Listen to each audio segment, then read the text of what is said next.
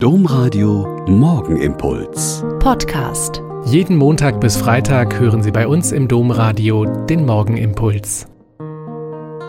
Heute wieder mit Schwester Katharina. Ich bin Franziskanerin in Olpe und bete mit Ihnen in dieser Karwoche jeden Morgen den Morgenimpuls. Mit dem Gründonnerstag beginnen die drei heiligen Tage, die eigentlich ein einziger Tag sind. Und dieser Gründonnerstag hat es wirklich in sich. Ein Mahl, also ein festliches Essen Jesu mit seinen Getreuen, Jüngern und Jüngerinnen, ein Sklavendienst mit der Fußwaschung, der zunächst dazu gedacht ist, die dreckigen Füße sauber zu machen, und der Verrat durch Judas, einen seiner Freunde.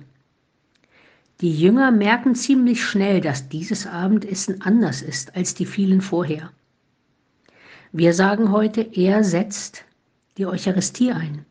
Aber das ahnen seine Mitfeiernden noch überhaupt nicht, weil dieser Einsatz erst wirksam wird durch den Tod Jesu.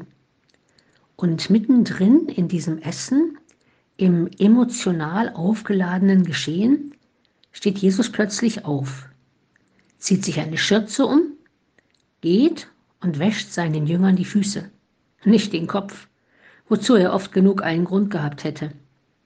Und er gibt genau zu diesem Akt eine sehr konkrete Anweisung. Er sagt, wenn nun ich, der Herr und Meister, euch die Füße gewaschen habe, dann müsst auch ihr einander die Füße waschen.